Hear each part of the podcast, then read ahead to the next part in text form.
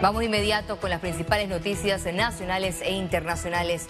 La polémica Ley 409 sobre protección integral de la niñez podría sufrir cambios en el último periodo de la Asamblea Nacional.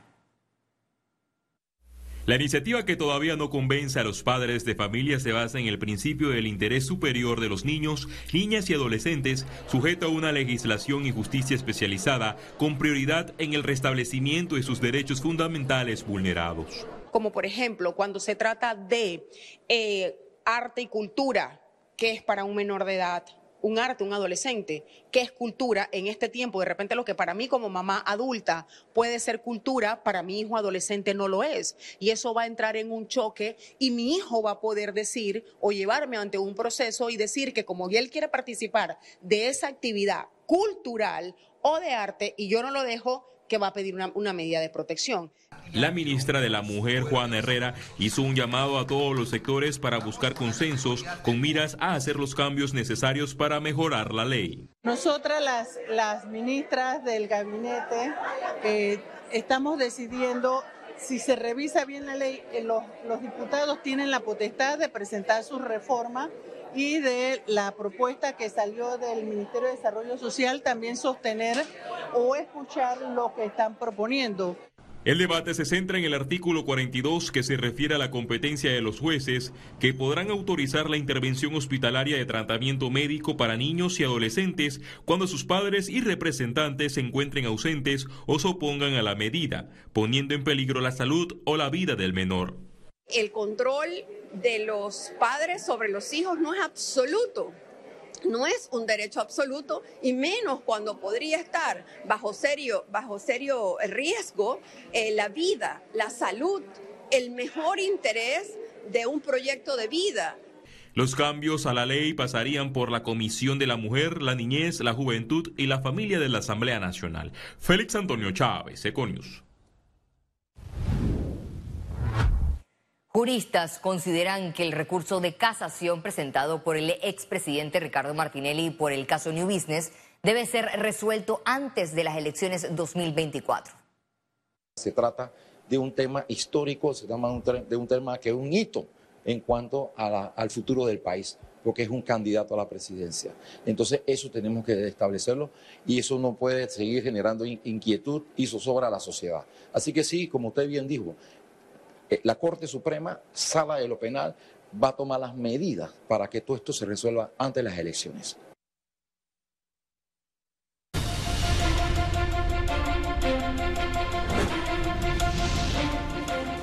El Tribunal Electoral insta a los jóvenes que, cumplan, que cumplirán 18 años entre el 1 de enero al 5 de mayo del 2024 para que gestionen de forma adelantada su cédula con el fin de poder ejercer el voto en las elecciones 2024. Recordemos que el 30 de diciembre es el último día para realizar este trámite. De lo contrario, esto eh, excluimos pues, a todos estos jóvenes del padrón electoral y no haya hecho el trámite.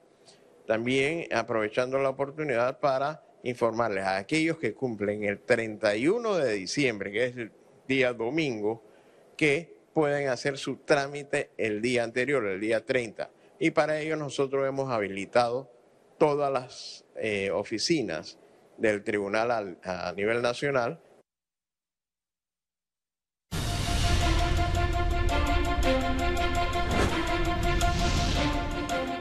Y seguimos con otra información. El gobierno nacional designó a Rosilena Lindo como nueva secretaria de Energía. Lindo llega en reemplazo de Jorge Rivera Estafa, quien fue designado recientemente como nuevo ministro de Comercio e Industrias. Veamos su perfil.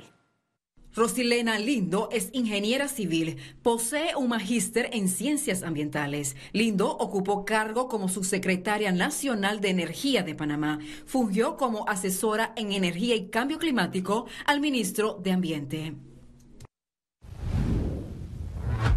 El plan presentado por Minera Panamá para sus trabajadores sobre retiro voluntario o mutuo acuerdo debe ser revisado en función de los cálculos de sus derechos laborales, así lo manifestó la ministra de Trabajo Doris Zapata.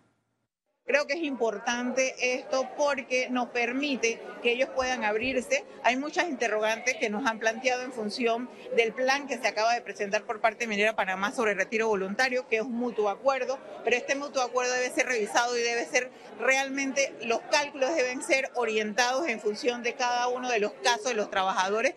Esto requiere que el Ministerio de Trabajo también refuerce a sus orientadores laborales.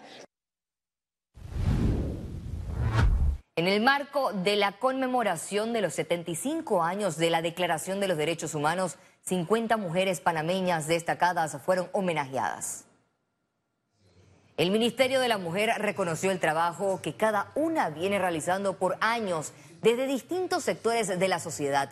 En esta actividad se hizo un llamado a las mujeres víctimas de violencia doméstica a presentar las denuncias ante el Ministerio Público para evitar que los casos queden impunes presentamos esta categoría.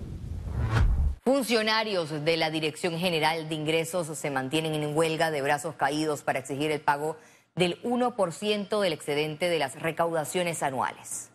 Por varios días estos funcionarios han salido a protestar a la avenida Balboa. Aseguran que desde el 2001 les adeudan un remanente en el 2022, no se les pagó y este año tampoco han tenido respuestas, por lo que piden a las autoridades cumplir con los pagos.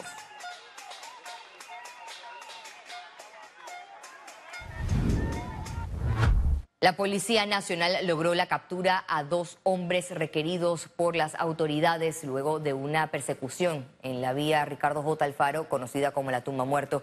El operativo duró más de una hora. Bajo la mirada de decenas de personas, los agentes policiales se desplazaron hasta la camioneta y lograron sacar a los ocupantes, lanzarlos al suelo y colocarle las esposas. Según el Ministerio Público, uno de los hombres capturados era buscado por homicidio. Economía. El viaducto que conectará al Chorrillo con la calzada de Amador registra 90% de avance. En la siguiente nota, detalles de esta obra que beneficiará el turismo en la ciudad capital. La interconexión de la cinta costera 3 con la calzada de Amador está a semanas de ser inaugurada. El ministro de Obras Públicas, Rafael Sabonge, informó que este fin de semana abrirán el paso a desnivel frente a El Chorrillo. Originalmente lo teníamos en diciembre, pero con las paralizaciones que hubo en el mes de noviembre, pues se atrasó un poco. El proyecto está ya como en 90% de avance. Vamos a empezar este fin de semana por abrir el paso a desnivel que está sobre la cinta costera. Eh, y el propio puente en sí lo abriremos al, al tránsito en enero. El tránsito por el puente será habilitado a principios de 2024, sin embargo quedarán trabajos pendientes luego de que sea inaugurado. En el primer trimestre del año debemos terminar temas de paisajismo, temas de ornamento, porque eh, precisamente ese paso a desnivel tiene unos murales que estamos encargando a artistas panameños muy bonitos, porque digo, realmente es un punto turístico, es, es un lugar en donde de la mayoría de los turistas que vengan a Panamá a pasar por ahí, porque sabes que conecta el puerto de cruceros de Amador, conecta el nuevo centro de convenciones con la ciudad. Ahora con este puente se va a conectar la ciclovía de la cinta costera con toda la ciclovía de la calzada de Amador. Esta interconexión tiene una inversión mayor a los 47 millones de dólares y se espera beneficie a 1.776.861 personas. Es un viaducto marino de unos 500 metros, más unas adecuaciones en las vías, en total suma como 1.5 kilómetros. Incluye además un área de parque, eh, que son aproximadamente como 8.000 metros cuadrados en el área eh, de Amador el 70% de la mano de obra es local, residentes del Chorrillo y Curundú. Ciara Morris, Econews. Este miércoles el Ministerio de Obras Públicas realizó un recorrido por los trabajos de rehabilitación de la avenida forestal.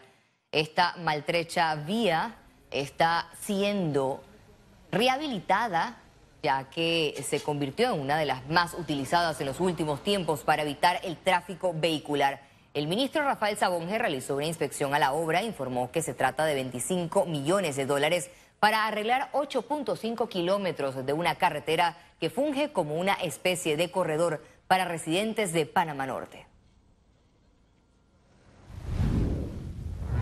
Great Place to Work, la autoridad mundial en cultura del lugar del trabajo, certificó a la Caja de Ahorros como un gran lugar para trabajar en Panamá.